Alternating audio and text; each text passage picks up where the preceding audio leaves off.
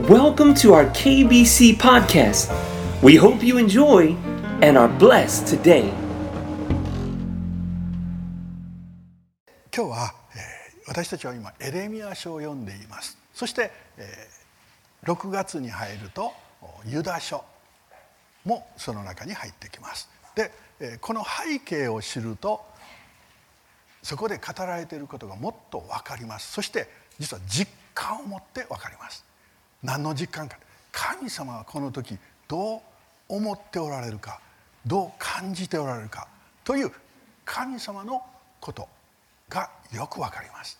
ですから今日そのエレミア書の背景ユダ書の背景を紹介したいと願っています。まずこのエレミア書というのはこう歴史の中でずっとイスラエルの民が経験した出来事。が記されています。まず根本的なところから紹介しますと神の国とサタンの国の流れというプリントを見てください。今回全部英語にまとめました。ですから、ある方はちょっと見にくいあ見にくい見えにくい、ということがあると思います、えー眼鏡をかけるなり取るなりして見てくださったらと思います、えーちょっと字が小さくて申し訳ないんですけれどもあのこれはこのテキストに挟めるようにそしていつでもこれを持って何かのふっと見れるようにというふうにしています。えーっとこのプリントない方はいおられます。まず神の国とサタンの国というこのことを簡単に紹介します。神様はアダムとエバを作られました。アダムとエバを作ってそしてエデンというところに置かれました。これが神の国神の支配。そしてそこには神がおられそして、アダムそして女性のエバがいた。そして神様はこのアダムとエバに使命役割を与えられました。それは地を治めなさい。地を治めなさい。この地を治めるというのは人間関係を治め自然を治める。そしてこの自然を活用していく。そしてこの自然が神様を崇めるようにしていく。というこういう役割を与えられたんです。この天と地自然というのは神様を崇める賛美するために作られました。ですから自然をよく見た時に感動します。小さな花の構造色。そしてその緑とそして花が咲いた時の変化。一つの小さな花を見ているだけでもこれを計画しそしてこれを作りそしてこれを今そこに育てておられる神様どんなに素晴らしいお方かという感動をします。そして、海に生きている生き物 NHK スペシャルで時々そのような番組をしもうそれは美しいです。そして本本物はもっと美しいです。もう映像限界があります。でも美しいです。空の色海のそしてそこで泳いでる多くの生き物。その構造その群れの在り方。そして空を見たら鳥が。そしてちょうどこの矢印のようなぴったりとそれで飛んでいるそういう姿を見た時も感動します。そして神戸空港に朝早く行く時に神戸空港の橋を渡る。その橋のこの電気のポール一本一本に1羽ずつ鳥がいるんです。もう抜かさずに全部いる。私はそれを走る。これ見なすごいなって。このような知恵がこの鳥にある。もうこの自然を見た時に神様の創造の御業。これは神の栄光を表すためです。神様の栄光を表す賛美するためです。ですから全てのものは神を賛美するためにできている。でも人が罪を犯し神から離れて人間中心になった時にローマ書によると自然もまた呪われてしまった。だから本来の神の素晴らしさを表すということができなくなってしまった。そこでいろんな災害いろんな問題が起こるようになった。だから人は治めなければならないんです。それは一つ一つを正しく治めていく。そして祈るということによって私たちはその自然が本来の姿を持つことができるように祈るという役割使命があるわけです。だから私たちはあの関東東京東北の大震災があった時にたくさんの人たちが津波によって犠牲になりました。その時に私たちがしたこと一番の役割は行ってもう一度地を祝福する。海に向かって神様の栄光を表すように神様を称えるように宣言をし祈っていく。実はそれはものすごく大事な役割。血がうめいている。そして元の神様の栄光を表すというその姿に戻ろうとしてうめいているという表現があります。ですから私たちの役割は何か。その自然が本来の姿を戻すように治め祈り整えていくという役割があるわけです。神はアダムとエバを作りこの地を治めるという役割を与えた。だから私たちにもものすごく大事な役割があります。そのためにはまず自然を見て感動してください。そして何よりも自分の体を見てどんなに素晴らしくできているか。そしてその仕組みを知ったらもうこれは絶対偶然ではできない。神様の知恵。私は最高の存在なんだということを知ることができます。その時生かされているということに感動します。でも私たちの体には時に問題が起こります。血は呪われそして食べ物も多くの害の害を与えるようになってしまいました。ですから私たちはその体の回復のためにも祈る。一人一人の人生のために祈るというですから祈るというのはただ自分の慰めとかじゃなくて本当にこの自然をまた人々を変えていく大きな役割。ですから時には宣言の祈りをする神の栄光を表すようにというそういう祈りをしていくということも必要になります。地はアダムとエバが堕落することによって呪われてしまいました。じゃあその堕落っていうのは何であったかっていうと善悪の知識の木から取って食べるということでした。善悪の知識の木から取って食べる。それは善悪を決めるのは神であったはず主です。でも善悪の知識の木から取って食べることによって私が善悪を決めるとアダムが言い横にいたエヴァが私が善悪を決めると言う。そして人は血をただ利用する。自分のためにあるものを利用するということを始めてしまいました。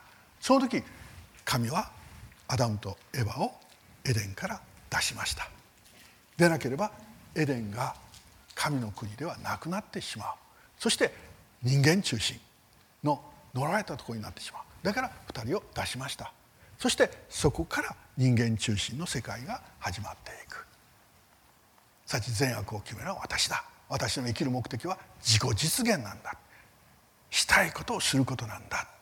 そして自分を誇ることなんだ。自分の能力をもっと高めて支配。自分のために支配する。それがあのバベルの塔でした。あのバベルの塔を建てることによって人間が私がニムロデがどんなに権力があるかということを示す。これが、カイン・レメクのつながりになる。そして人が中心になる。神様は一方でアダムとエヴァにすぐに約束されました。後に救い主が来て神の国を必ず回復する。もう漱石の3章でその回復の約束をしておられます。ですからその時から人間中心の世界とそして神の回復の歴史が両方がずっとつながっていく。そして神様が選ばれたのは節エノシュエノクノアであったわけです。でも神様はご自身の手で回復を与える。すなわち人の力はできないということをはっきり示されてアブラハムという人に私はあなたを祝福するあなたの子孫を祝福する子孫を通して世界を祝福すると約束されました。でこの約束は恵みの約束契約。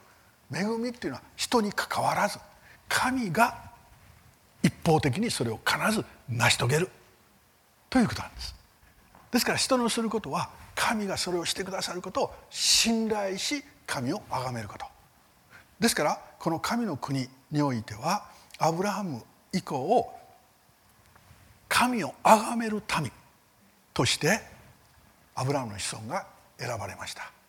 これを後にイスラエルと言います。アブラハムの子供がイサクそしてその子供がヤコブそしてその子孫が十二部族になっていく。でこのイスラエルの民は実はアブラハム一人から始まった特別な民族です。すなわち神様はこの世界にご自分の祝福をもたらすためにイスラエルを選ばれた。イスラエルには、えー、役割がありました。それは唯一の神を証しする。天と地を作られた唯一の神がおられるということをイスラエルは証ししなければいけないんです。しかし一方においてはサタンの支配の中にある偶像崇拝。すなわち神創造主ではなく人間が自分の都合で作り出した神々。すなわち人間を守る人間の思い通りしてくれるという神々。五穀豊穣の神であったり安全の神であったりこのような神々が人によって作られていく。これはあくまでも人間中心。それに対してイスラエルは唯一の神を証しするという役割がありました。そしてもう一つの役割は聖書神の言葉である聖書神の約束を諸民族に届ける世界に届けるという役割がありました。だから聖書をイスラエルの子孫たちが書き記していきます。その中の一人が預言者と言われる人です。神はこう言われる主はこう言われる。という言い方で神の言葉を書き記しそれを諸民族に届けるという役割がイスラエルにありました。これ2番目。そして3番目の役割はキリスト救い主を世に送り出すということ。だからイエス・キリストはイスラエルの子孫として来るというふうに約束されています。そしてもう一つの役割は教会を生み出すという役割。教会が後に神の国となり世界を祝福するようになります。その教会は実はイスラエルこれユダヤ人のことです。ユダヤ人によって始まりました。だからエルサレム教会はユダヤ人ばっかりでした。ですから本来神様は教会をユダヤ人イスラエルを通して生み出す。そしてもう一つ5番目は神の国の完成の鍵を握っているということ。神はイスラエルを祝福すると言われました。だから最終的に神の国はイスラエルの人たちを中心とし教会違法人がそこに共に集いイエス・キリストを主と告白するというこれが神の国。ですからイスラエルを一言で言うと神の承認です。アブラハムからそれをアブラハムの時からそれが歴史が始まっていきました。しかしサタンは当然イスラエルを人間中心にしようとするわけです。引き戻そうとする。その引き戻す方法はいつももないです。偶像崇拝です。さち神々偽りの神々にイスラエルの人たちを引きずり込んだら承認になれないわけです。だからイスラエルの人たちは絶えずこの誘惑を受けるわけです。そして誠の神様このイスラエルを守りさあ私のところに帰ってきなさい。私のうちにとどまりなさいと何度も語られるという。そしてアブラハムモーセダビデ。このダビデを通してこの地上にイスラエルの国が誕生しました。このダビの前に初代の王はサウルそしてダビデそしてソロモン。でここにここあの約束の地に国ができたわけです。イスラエルという国ができました。しかしこの国はソロモン。ダビデの次の王ソロモンの晩年の時に2つに分裂していきます。ソロモンが死んだ後完全にこの国は2つに分裂する。南ユダ。南の方にあるユダ。北にあるイスラエル。北イスラエルと南のユダ。で北イスラエルには十部族がつきました。そして南のユダにはユダには二部族がつきました。でこれで2つに分裂してしまった。で北イスラエルというのは紀元前722年に滅びてしまいました。それはそのサタンの国と書いてあるところのアッシリアという国。このアッシリア。というのは地図をちょっと見てください。じゃあ、はい。えここに、え北イスラエルそしてエルサレム南のユダがあります。でこの時に東の方にアッシリア。そしてチグリスユーラテス川のこの流域にバビロンという国々が立つわけです。まずアッシリアが支配しそしてアッシリアを倒してバビロンが支配する。そしてこのアッシリアが北イスラエルに攻めてきます。そして北イスラエルの人たちをアッシリアに連れていく。これがアッシリア捕囚奴隷となるわけです。そして北イスラエルの方は滅びます。なぜ滅びたか。これはヤロブアムの罪と言われています。ヤロブアムというのは北イスラエルの初代の王様です。この人は何をしたかというとまずイスラエル自分たちの権威を高めなければならない。あのエルサレムにみんなが行かないように。ということで金の格子格子崇拝をヤロブアムを持ち込みました。そしてヤロブアムは礼拝の日を勝手に定めました。そしてそこで使える祭司たちをヤロブアムが決めました。さあここで何がわかるでしょう。ヤロブアムがまるで神のように。さち自分が物事を決める。という立場に立ったんです。ということはサタン人間中心に完全に北イスラエルはなったんです。そしてその後ずっと北イスラエルはそれを繰り返します。神は何度も語られたんですけど悔い改めようとしない。だから北イスラエルは偶像崇拝金の格子格子崇拝をずっと繰り返したので神はアッシリアを通して一旦イスラエルを滅ぼします。滅ぼします。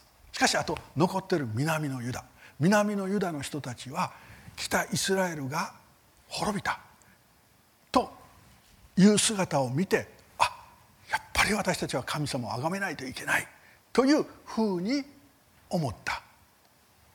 そしてそういう中の一人がヨシアオこの人の時に、えー、宗教改革が起こって立法が発見されてもう一回神様に戻ろう。でエレミアという人はこの時代に預言者としての働きを始めた。二十歳で始めました。だから南のユダに宗教改革が起こるきっかけを作ったのが実はエレミアなんです。そしてエレミアは結局44年間その働きを続けました。けれどもヨシュアがなくなる。次の王が立つ。そうした時に次の王はまた偶像崇拝に陥っていきます。南のユダの人たちは神様の真実を経験したのに偶像崇拝に陥っていく。そしてその次の王はエホハーズエホヤキムというこのエホヤキムという人が最悪の王です。もう一度また偶像崇拝に陥っていく。そして神様に信頼するよりもバビロンに頼ろう。いやこの南にあるエジプトに頼ろう。すなわち神ではなく人に頼り始める。そして人を誇り始める。すなわちまたこのサタンの国の方に行ってしまうわけです。違う言い方すると支配されるだから神はエレミアを通して何度も語られ続けるんです。これがエレミア書。そしてこのユダ王国も滅びます。滅びます。そしてこのユダの人たちはバビロニア帝国バビロンに今度は補修となっていく。そしてここにはイスラエルの人たちはいなくなってしまう、まあ、少し残りましたけれども主な人はもうバビロンに連れて行かれてそしてイスラエルという国南のユダという国はなくなったように見える。これでサタンは勝利したように思うわけです。なぜかイスラエルの役割は神の承認承認になれないわけです。偶像祭をしてしまったので。そしてイスラエルの民は聖書を残すといっても外国に連れて行かれたら残すこと難しい。でも実は外国でちゃんと記され続けるんです。そして残り続けるんです。そしてイスラエルの民が、救い主をこの地に生み出す。ということはサタンはイスラエルの人たちを南ユダを完全に滅ぼしてしまったら救い主は来ないわけです。だからサタンはいつも人を使って多くの権力を使ってイスラエルを滅ぼそうとするわけです。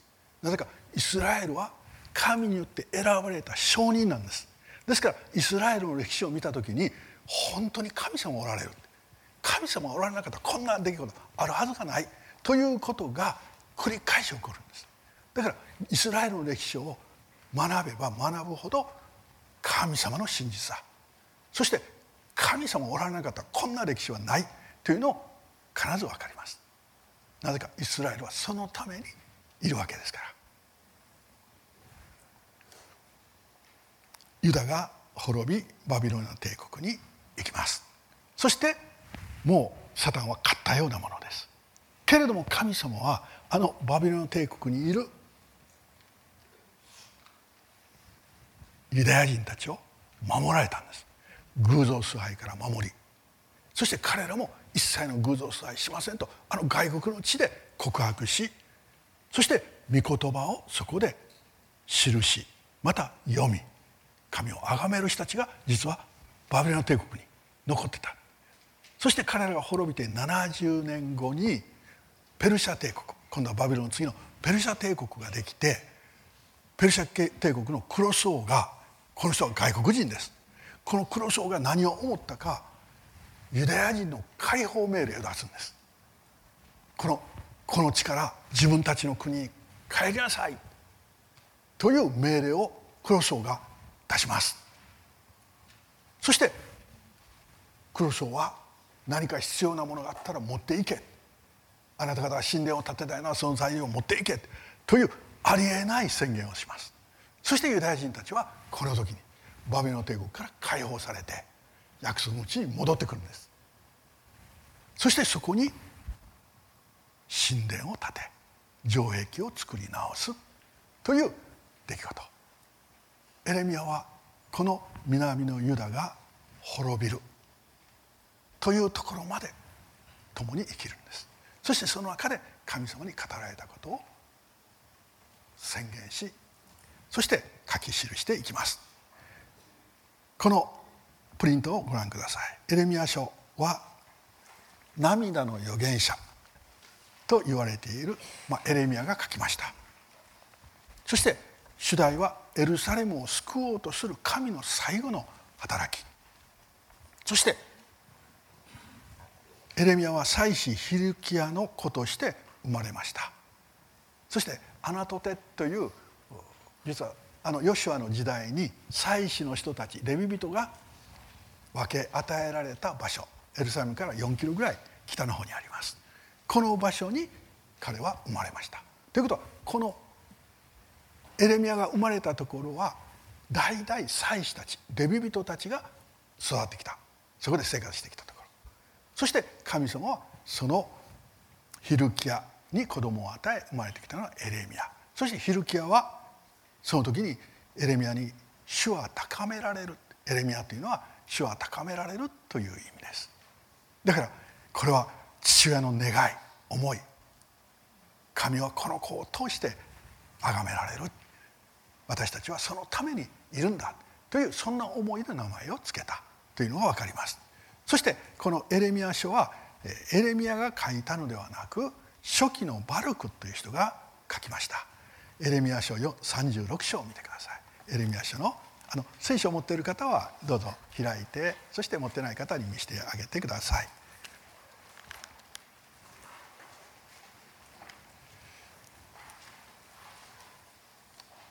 エレミア書の36章。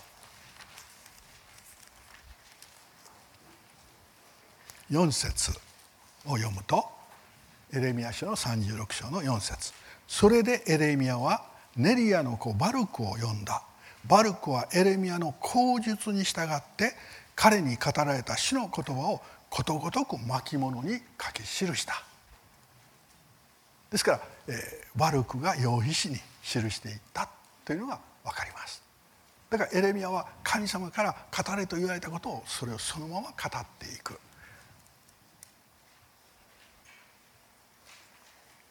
そして、えー、10節をお願いします。10節その時バルクはシノミアの初期シャファンの子ゲマルヤの部屋でその部屋はシノミアの新しい門の入り口にある神の庭にあった。全ての民に聞こえるようにその書物からエレミアの言葉を読んだ。ですからバルクはそれを書き記しただけではなく代理でみんなに読む。だからこのエレミア書はいろんな機会に読まれ宣言されていたということが分かります。そして18節。バルクは彼らに言った。エレミアがこれら全ての言葉を私に口述し私が墨でこの巻物に書き記しました。ですからこのエレミア書はバルクがエレミアが語ったことを聞いて記録していった。でバルクがその順番もいろいろしました。ですからエレミア書は歴史の順番通り並んでるんではなくある箇所は初期の頃のことある箇所は後期のこと。バルクはこの神様と民の関係というのを伝えたかった。だから歴史時間的に言えば前後しているものがこの中に入っている。ですからまあそういうのをちょっと知っておくとエレミア書がよく分かるようになります。歴史をちょっと紹介しますと紀元前933年に王国は分裂しました。南のユダと北イスラエル。ヤロブアムの罪の結果でした。ああのソロモンの愚かさの結果。レハブアムの愚かさの結果でした。そしてヤロブアムの罪というのは皇室崇拝礼拝場所を自分で勝手に決め祭祀を自分で決めそして祭りの日を自分で決める。もう人間中心になっていった。そして722年に北イスラエルは滅びました。アッシリア保守。そして紀元前627年預言者の働きに召されました。エレミア二十歳の時でした。ということはエレミアはこの北イスラエルの滅亡について聞いていたわけです。知っていたわけです。そこで何が起こったか。そして何が原因であったか。そしてエレミアは働きを始め紀元前583年44年間の働きをしました。そしてエレミアがこの働きを始め7年経った時にヨシア王の宗教改革が始まりました。これは立法の書が聖書が発見された。ということはそれまであまり本来のあのモーセの御書モーセが書いたもの読まれてなかった。聖書が読まれてなかった。でもこの時にもう一度読まれるようになった。だからリバイバル宗教改革っていうのはこの聖書を通して始まっていくということが分かります。そしてヨシアは偶像を捨てそして主を礼拝するということをその国の中心に置きました。しかし紀元前606年エルサレム神殿が破壊されました。それはこのヨシュアの後エホハーズエホヤキムというような王が立ちます。別にこの名前覚えなくていいです。あの次々に王が立っていった。で実はこの王たちがまた偶像崇拝を持ち込みます。偶像崇拝を持ち込みます。神様はそれでも忍耐をしてエレミアを通して語られた。ですから今私たちが読んでいる箇所はちょうどこの時です。ですからあのエレミア書の中には偶像から離れなさい。そしてなぜ私を捨てそこに行くのかという神のもう彼らに対する切なる思いというのが語られ続けるわけです。そして紀元前606年にエルサの神殿がソロモンが建てたあの神殿が破壊されます。さち彼らの酔いどころでした。そして彼らはエルサレムは神の都だから絶対滅びない。だからもうそこにさえいたら大丈夫だと言ってたんですけど滅びた。そして紀元前586年エルサレムが陥落し南ユダが滅亡バビロン保守。そして536年ペルシャ王クロスの解放命令が出ました。この時バビロンより4万9897人がエルサレムに戻りました。そして断人にも分けて何回も帰っていく。そしてある人たちはペルシャにとどまるという決断をした人もいました。そこで主に仕えるというそして帰った人たちによって神殿が再建されていくということ。でこれを見ていただくと紀元前606年に神殿が破壊されそしてペルシャ王クロスの解放命令は536年ちょうど70年後になります。70年後になります。歴代史第236章を見てください。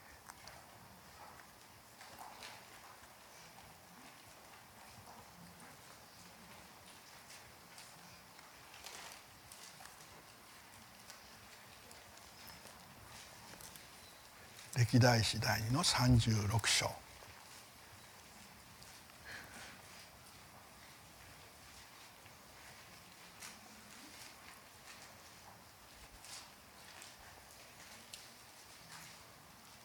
14節。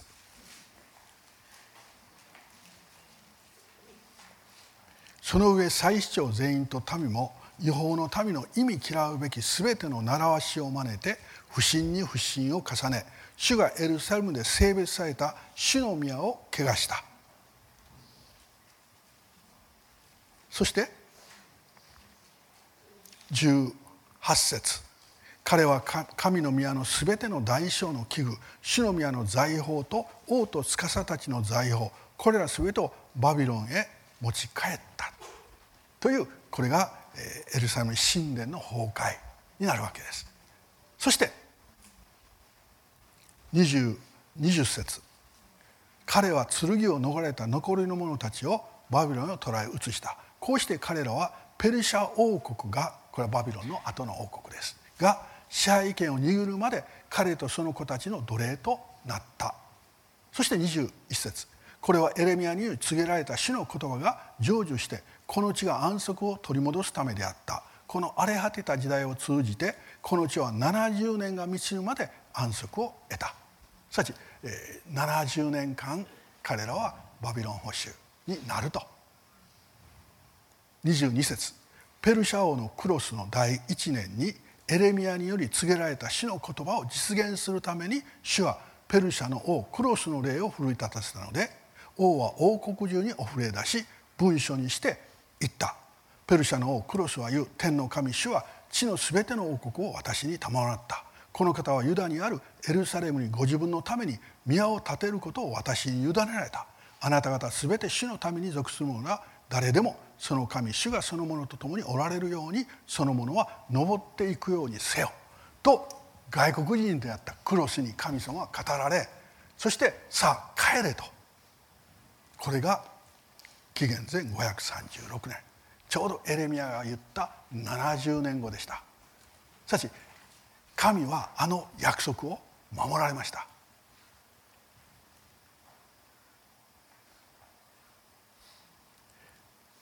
この時のこの滅びていくその時の状態をエレミアは言っています。私の民が私を忘れた日数は数えきれない。今までの背景を頭に浮かべながらその言葉をイメージしてみてください。神は言われました。私の民が私を忘れた日数は数えきれない。自分の陰行この陰行とは乱らな行い、えー、偶像崇拝は、えー、聖書神が例えて言われる方法は神は夫でありイスラエルは妻なんです。夫婦の関係によくなぞられます。そして妻は夫に信頼し従う。それが喜びのはずだと。しかしあなた方は淫行を行った。ということは夫を捨てて他の女性にイスラエルは他のところに行ってしまう。ごめんなさい。他のところに行ってしまう。その偶像崇拝をする。その偶像と関わることを寛因と淫行と言っているわけです。ですからここで神様の苦しみを知私たちは知っておく必要があるんです。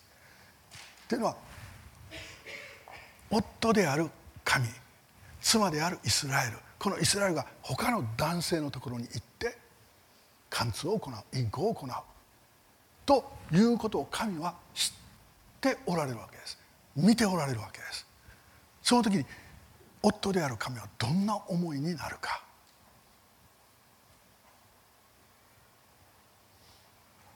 苦しみ悲しみ辛い思いそして怒り。でも哀れむ帰ってきなさい。という。だからエレミア書には神様のこういう思いがいろんな表現で出てきます。悲しみ苦しみ怒り。そして帰ってこい。という招き。これがエレミア書の内容です。神はエレミアを通してこのことを示されました。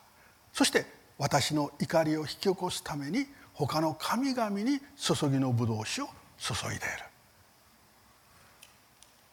隣人をただで働かせて報酬を払わず私は自分のために広い家を建てようとイスラエルの人たちが言っている。これ何かと偶像崇拝を始めると必ず物に頼るようになるんです。お金に頼るようになるんです。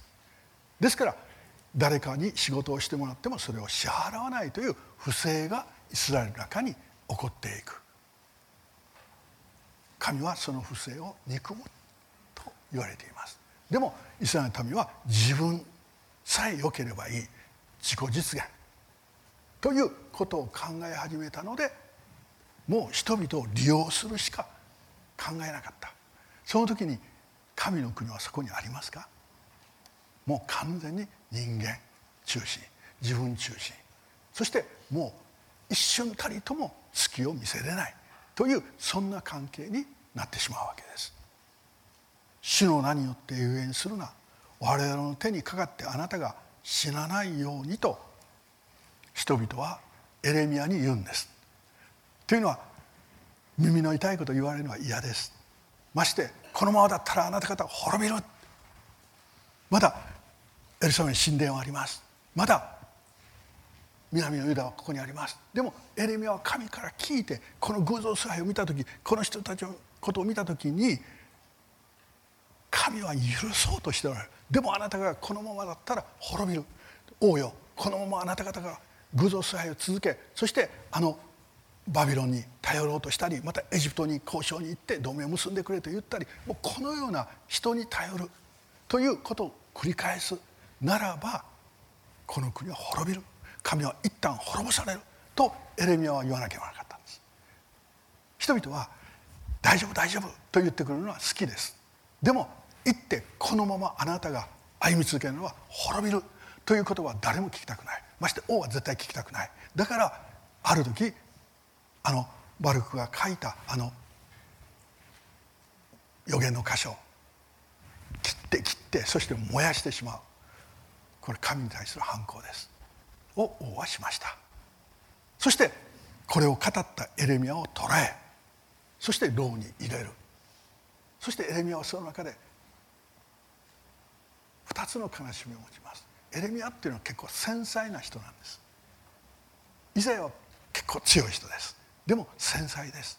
だからそのとこに入れられそして自分が語ったことのためにこのようになった。そしてこれを語れと言われた。神様だから私は嫌だと言ったんですよ。私は語りたくないと言ったんですよ。という涙。そしてそれ以上の涙は今反映しているように見える。でもエレミアには見えたんです。バビロン帝国がやってきて全部奪い取ってこの国が荒廃してしまう。その子供たちが殺されていく。女性たちが奪われていく。今反映しているように見える。その向こうに預言者は神の計画を見るんです。そしてそれを語るんです。でも誰もそれ聞きたくないんです。だからエレミアはいつも退けられもういらないことを言うな。災いを語るな。でも彼は語らなければならない。預言者は繰り返しこのことを経験します。もう私は語らないと決心した。なぜか誰も聞かないから。語らないと決心した。なぜかかえって非難を受けるばかりだから。それだったら黙っている方がいいと思ったけれども神の言葉が私のうちで燃えて私のうちで溢れて語らざるを得なかった。これ預言者たちの告白です。すなわち神に召されるというこういうことなんです。人々が好もうが好まないが神の計画を御心を語る。そして受けられる時もあるでしょう。退けられる時もあるでしょう。という経験をしていく。滅びの予言をするというのは預言者にとって一番つらいことです。そしてその結果を見ることはもっとつらいことです。エレミアは見ました。荒廃したエルサレムを。エルメのメッセージエルサレム滅亡バビロン保守。そして結果王と民から非難される南ユダが悪から離れるならバビロンがもたらす滅びから救われる。しかし南ユダは悪から離れない。偶像崇拝をやめない。だから滅ぼされる。しかしやがて回復の時が来る。エルミア書の25章。11節12節を見てください。エレミア書の25章。10節11節。私は彼らの楽しみの声喜びの声花婿の声と花嫁の声引き薄の音と灯火の光を消し去る。25章の10節11節。この国は全部廃墟となって荒れ果てこれらの国々はバビロンの王に70年仕える。12節。70年の終わりに私はバビロンの王とその民死の蜜げまたカルデア人の地を彼の咎の上に罰しこれを永遠に荒れ果てた地とする。あのバビロン帝国を神ご自身が滅ぼす。ネオカデナルは絶対的な王と言われていた。でも神はその歴史の中で確かに退けられた。そしてあのバビロンの地は今は荒れ果てた地。なっている。そして29章の10節11節。誠に主はこう仰せられる。バビロンに70年の満ちる頃。29章の10節。私はあなた方を顧みあなた方が私の幸いな約束を果たしてあなた方をこのところに帰らせる。私はあなた方のために立てている計画をよく知っているからだ。主の蜜げ。それは災いではなくて平安を与える計画でありあなた方に将来と希望を与えるためのものだ。今滅びようとしているエルサレム。人々を見ながら回復する。と神は語れと。70年後に必ず回復する。そして約束通り70年後606年に。イスラエルの民はあのバビロンから解放されそして戻ってくる。戻ってきた時には神殿を建てるための材料とか多くを持って失った一つ一つが回復し戻ってくる。という神様はこの約束を70年前にされた。そして人は忘れても神は忘れずこれを成し遂げられた。人はいつも成し遂げられた後あ神はそうそう言った言ってたな。神は言われてた。多くの人たちはそのように後で分かります。でも少数の人たちは70年後必ず私たちは回復すると信じてその準備をしていた人たちもいました。神の約束は必ずなります。必ずなります。だから私たちは今目の前にそれがなかったとしてもその将来を見て今喜ぶわけです。これがエレミアの働きでした。そして南ユダを滅ぼしたバビロンは滅ぼされるバビロンの帝国は滅ぼされましたペルシャ帝国になりましたこれがエレミア書の背景ですいいでしょうか Thank you for listening. We hope that today's podcast was a blessing in your life. See you next time. Produced by KBC.